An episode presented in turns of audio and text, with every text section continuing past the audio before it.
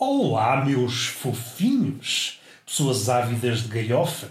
Caraça, esquecem da manta sobre este corpo de deus grego, deus grego coxo, tipo Hefestos, aquele deus marreco coxo, o que forjou, por exemplo, o escudo de Aquiles, não me estou a enganar. Quer saber como é que vocês estão? Estão bem? Não estão? Eu espero pela vossa resposta.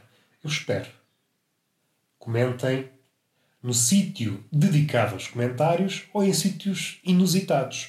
Que vocês são um bocadinho. Como é que eu hei de dizer isto? Obedecem pouco e obedecem mal. Podemos fazer já esta destrinça. Há aquelas pessoas que obedecem segundo um certo critério. Uma pessoa lança uma proposta e essa pessoa segue à risca essa proposta.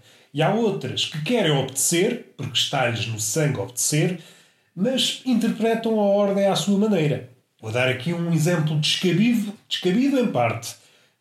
Tenho que me lembrar que estou no túnel de vento e o descabido é uma palavra que por vezes é descabida. Porque aqui tudo pode acontecer e mais tarde nada. nada. Hum, hum, hum. Isto é uma música, sabiam? Vocês não têm cultura musical, vocês só vão para o TikTok fazer figuras de palhaços.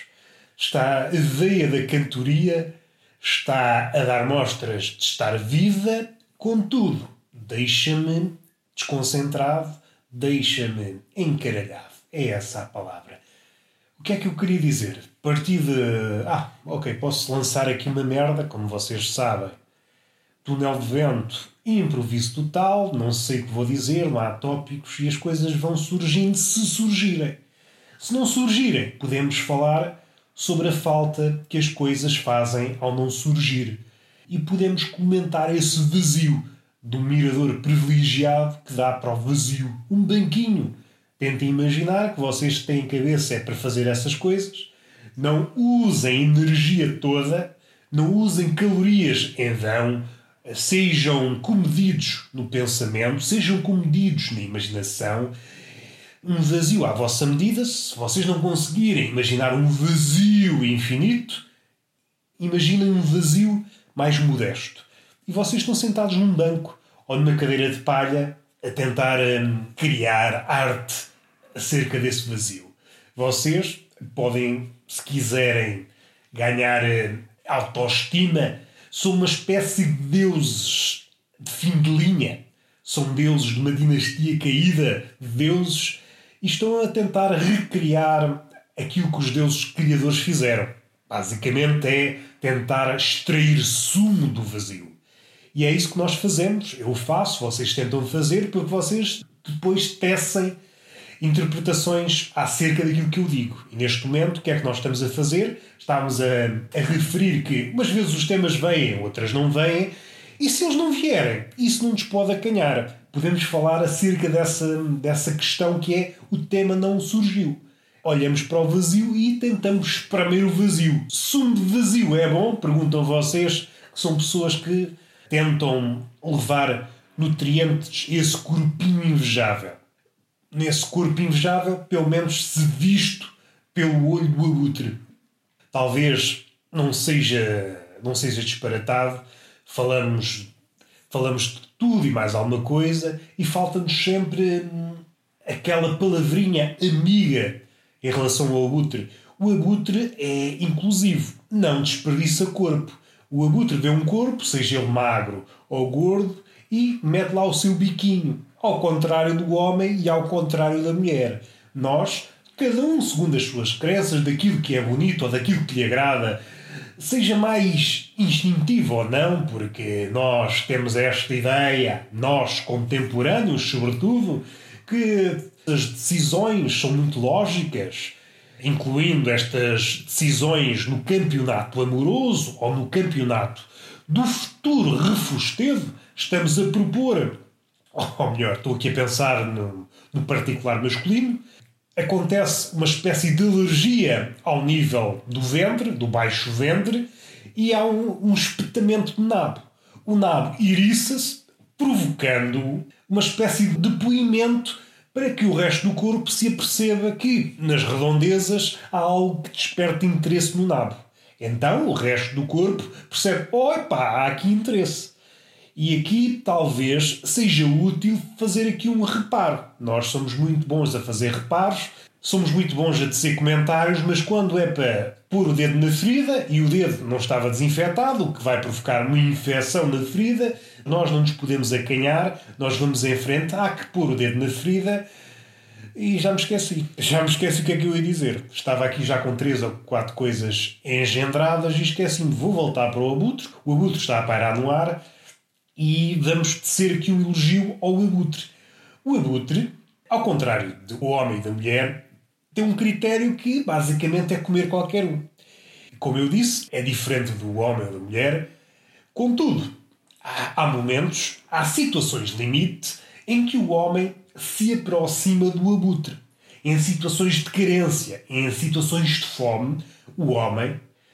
Não estou aqui a encaminhar-me para terrenos fantasiosos, não. Isto acontece e cada um de nós já teve zonas da sua vida, janelas temporais, onde os nossos padrões, e como eu há pouco disse, os padrões de beleza podem à superfície parecerem lógicos, mas no fundo regem-se por estímulos muito primitivos tais como, e esse é talvez um dos principais, o odor. O odor em si e o que o odor comunica ao nosso lado mais primitivo, se é fértil, se não. Uma quantidade de informação que o odor transmite ao cérebro e nós não estamos conscientes disso. Podemos, é claro, se estudarmos, mas no momento em que o odor entra neste corpinho e espoleta qualquer coisa, não temos essa consciência. Podemos depois, como à nossa maneira, criar narrativas. Não! Esta mulher, pela curvatura da anca, pela opulência do namassal, pode ser. Nós são narrativas apreciáveis e com as quais nós temos uma relação amiga. Eu, pelo menos, tenho essa relação amiga. Tudo que seja narrativa de seios, tudo que seja narrativa de seios opulentos, é pá, conquistam. Para mim, Basta começar uma história. Era uma vez umas tetas opulentas e pronto, eu fico até ao fim. Fica até ao fim. Dure o que demorar. Ai, seis opulentos, eu perco-me, eu perco-me. Dê-me um livro infinito de seis opulentos, só a falar. Uma espécie de Proust ou essa de Queiroz, só a descrever. Imaginem, os maias, mas em vez de ser maias, eu estou a pensar nos maias em matéria de grossura de livro. Imaginem os maias só uma descrição de seios. De seios, ou de, ou de, um seio em particular, de um par de seios em particular, ou de vários seios. Um rosário de seios. Era o narrador a descrever: olha, naquele dia havia estes seios que são assim, assim, a cor, a textura, o tamanho. Aquilo que me provoca. É, se o mundo melhorou em virtude da existência desses seios. E ia passando de par em par. Era um rosário de seios. E se esta expressão é gratuita? Possivelmente, mas temos que ir além disso. Nós somos participantes nesta arena do virtuosismo chamado túnel de vento e temos que perceber que o rosário, esse aparelhómetro, esse artefacto, muitas vezes dedilhado por freiras e pessoal monástico, é acertado nesta, nesta comparação, nesta ideia um rosário transmite paciência, transmite calma. E esse rosário de mamas, seja figurado ou metafórico, transmite-nos calma. Acho que está em falta. O Sade abalançou-se em macacadas sexuais e falta algo que lhe faça é um paralelo mas só um rosário de mamas, a descrever mamas, aquilo que elas são, aquilo que são aos nossos olhos, aquilo que poderão ser, aquilo que já foram, aquilo que nunca poderão ser, o efeito que têm nos outros, as disputas que provocam nos outros, os sonhos que germinam na mente dos outros, e é tudo magia. E basta um par de seios para escrever uma obra-prima. Entristece-me. Entristece-me porque há guerras, histórias de sangue, povoam os livros e tal e tal, narcisismo, histórias antigas transformadas de longe em longe, uh, meta-histórias, uh, apropriações, o raio que o parta. Mas falta um livro, um livro grosso, e o grosso aqui, mais uma vez, não é gratuito, é um rosário de tetas. Se houvesse um livro desses, eu mandava queimar os outros todos que tenho só precisava desse livro. Seria o meu livro de cabeceira eterno. Eterno, que é como quem diz, que eu estou pensando em morrer. Vamos lá ver se não dou em pessoa eterna, que era uma chatice. Uma pessoa leva uma vida a engendrar ideias de morte, uma relação, anda, leva uma vida a divinizar a morte, a embeiçar-se pela morte. Aos poucos ganhamos apego pela morte. De repente percebemos, olha, afinal sou imortal. É chato. Uma pessoa leva uma vida a criar uma relação e depois percebe que é inatingível. Para isso já basta esse, esse felino esquivo que nos escapa entre os dedos e que só percebemos tarde demais, que só vemos ao longe. O amor é uma coisa que só vemos ao longe, perto não vemos. Devíamos tentar arranjar aqui uma espécie de óculos que nos ajudassem a ver o amor ao perto. Ao longe todos nós vemos o amor, envolvidos uns meses, envolvidos uns anos, percebem, olha, foi o amor. Onde é que ele vai? Onde é que ele já vai? Onde é que ele já vai? Mas vemos, perto, não, ninguém dá por ele. Pensava que isto era uma caixa de sapatos que no fim era amor. É isto que me entristece, porque eu entristeço-me com qualquer coisa, entristeço-me a abrir o frigorífico, entristeço-me a ver um drama, entristeço-me a ver a comédia portuguesa, entristeço-me, sou coerente na minha tristeza que brota aqui a fervilhar a fervilhar timidamente como se fosse um vulcão acanhado, que fosse um vulcão que desse início uma erupção, mas quando estava na iminência de borbulhar, de lançar piroclastos de lava, dissesse: Não, isto não é para mim. O mundo lá fora é um mundo perigoso, eu quero ir é para o centro da Terra. Ou não indo para o centro da Terra, para sermos rigorosos, que pode estar aqui um geólogo a ouvir isto, para os entrefolhos da Terra, os interstícios, o meio, o manto. É aí que se localiza parte daquilo que mais tarde virá a ser a erupção. Falámos aqui com alguma seriedade, falámos, falámos aqui com alguma, com alguma arrogância, falámos. Não havendo, como é que eu hei de dizer, eu estou a usar aqui um artifício que é usado um pouco por todo o lado. A miúde na política, por exemplo quando não sabemos bem aquilo que estamos a dizer, inculcamos injetamos pesporrência na coisa.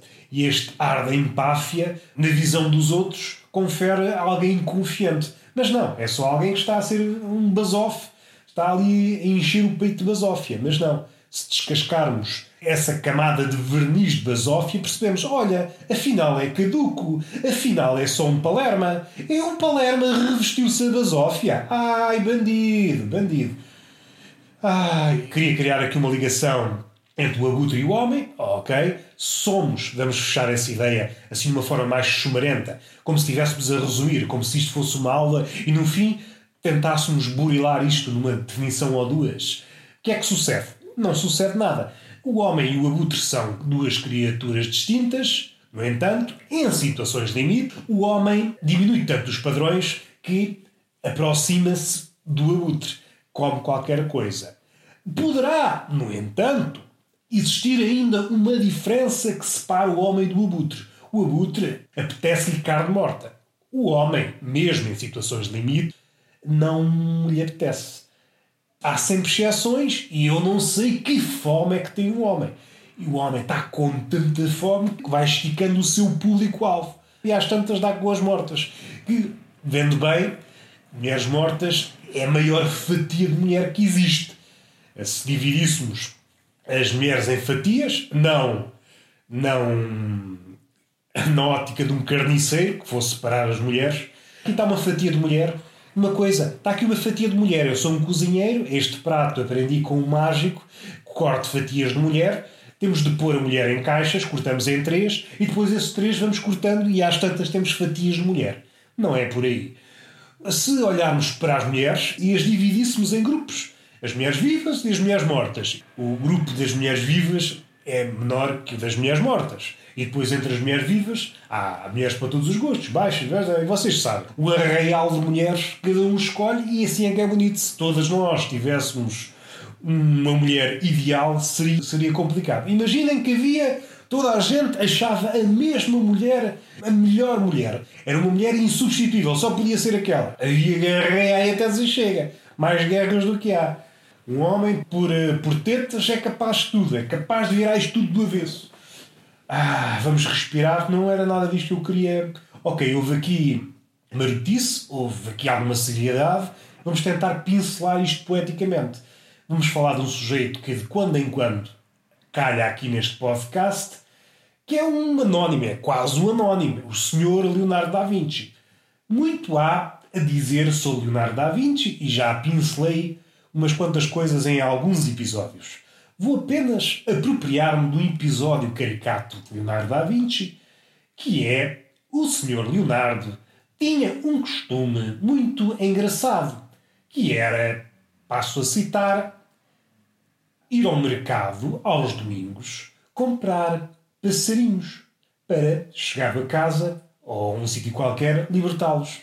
Era isto que ele fazia. Tinha este ritual: comprar pássaros para os libertar. Só este detalhe dá vontade de realizar um ritual de necromante, que é como quem diz ressuscitar alguém via magia negra, e dar um abraço ao Leonardo da Vinci. É pá, tu és um senhor impecável. Tu tens um coração poético invejável. E depois vai à tua vida que eu não gosto de conviver longamente com pessoas mortas. E lá tinha uma coisa para fazer, tinha um quadro para acabar, muitas das minhas obras estão inacabadas. Não, psh, acabou.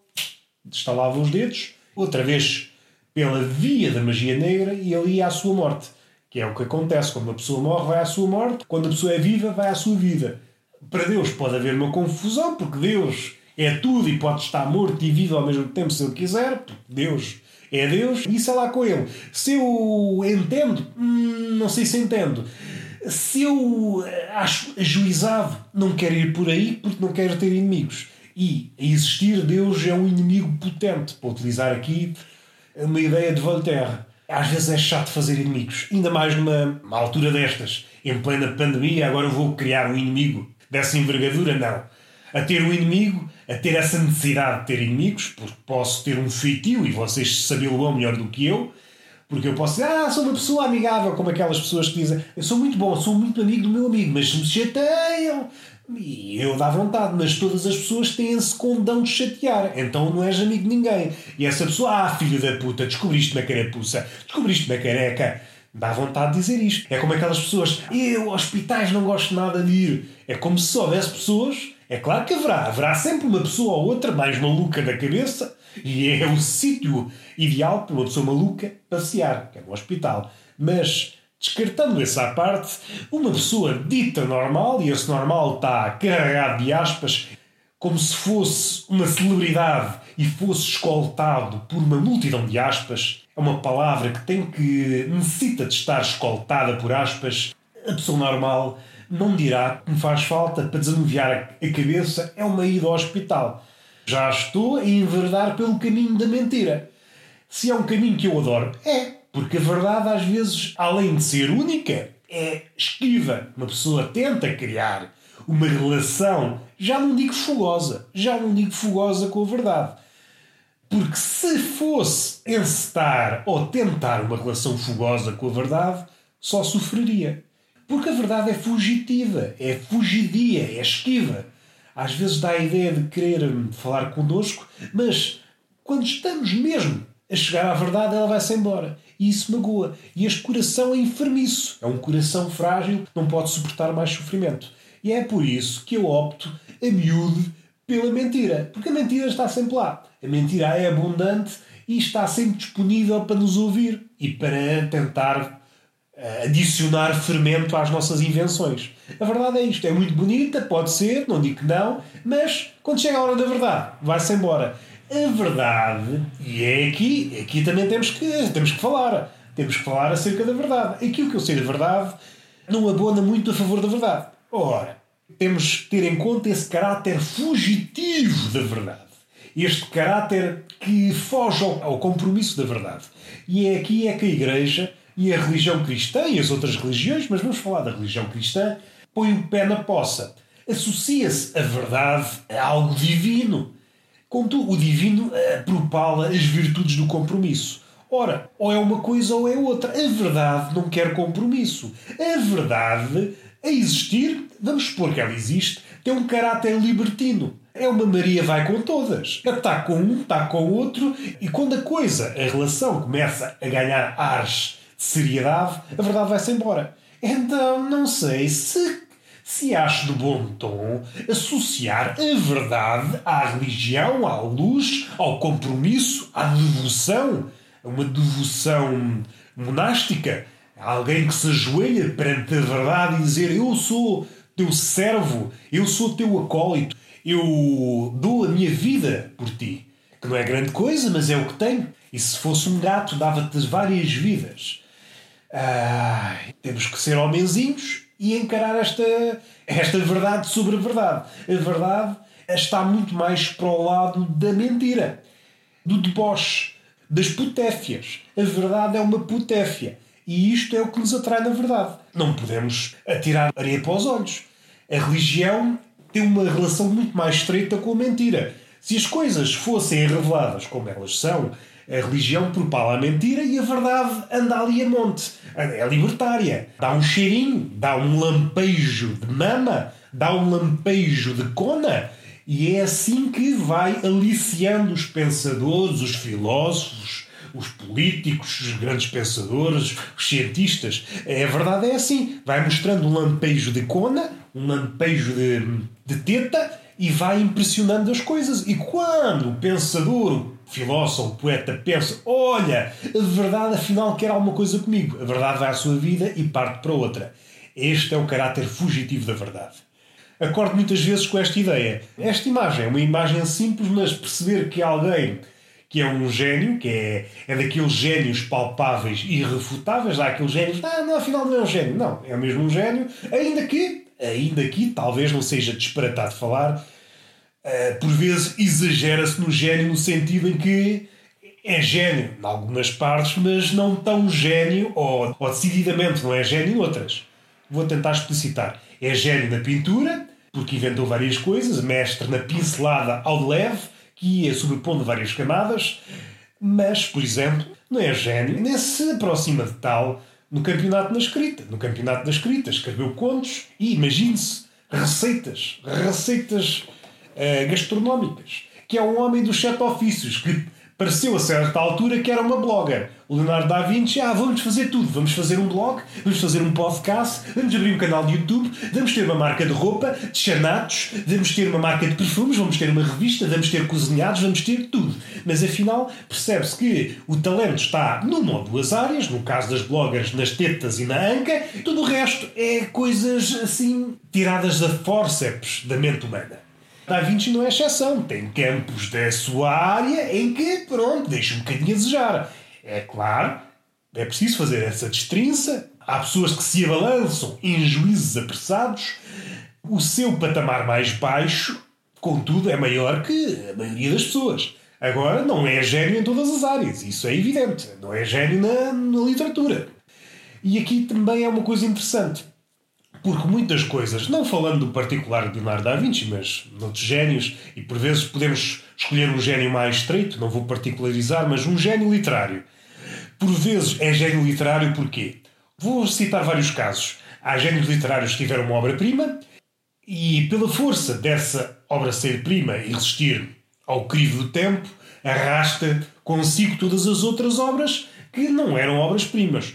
Há várias eh, comparações que podemos fazer. Há escritores que têm uma obra-prima e todas as outras são de menor qualidade, contudo, quando comparadas com os seus concorrentes, quer da época, quer atuais, essas obras menores, mesmo assim, são melhores que as atuais. Embora não sejam tão boas como a obra-prima, têm valor. Há outras que não têm grande valor, mas vivem à sombra dessa obra-prima. Depois há várias variações. Há aquelas que em determinado ano, em determinado século, são consideradas obras-primas e depois vão perdendo o fulgor e descobre-se que esse autor continua a ser gênio, mas por via de outras obras. Tem muito que ver por a relação que nós temos com os textos. E há textos que envelhecem bem, outros textos que envelhecem mal, e por vezes não tem que ver com isto. É a própria evolução dos textos. Há, há autores que desaparecem, depois voltam a aparecer, e depois desaparecem voltam a aparecer. Tem alguma coisa para, para falar. Ou melhor, podemos falar isto de outra maneira há uma relação que existe, mas que é intermitente. Se apaga, não quer dizer que o autor se tenha calado, que não tenha mais nada para nos dizer e depois mais à frente tenha. O que sucede, parece-me, é que nós nesse período em que não há ligação com o escritor ou com essa obra, nós não conseguimos ouvir. Parece-me que acho que podemos dividir as despesas. É a voz do autor que não se faz ouvir, não interessa as razões, nós que não conseguimos ouvir por diversas razões. Uh, há sempre uma relação, a relação entre quem vê a obra e aquilo que, aquilo que ficou na obra. E aqui podia haver várias variações, mas essa é uma variação engraçada que acontece, na literatura acontece muito. Alguém que escreveu uma obra-prima e depois arranja forma de várias obras sobreviverem com a obra-prima.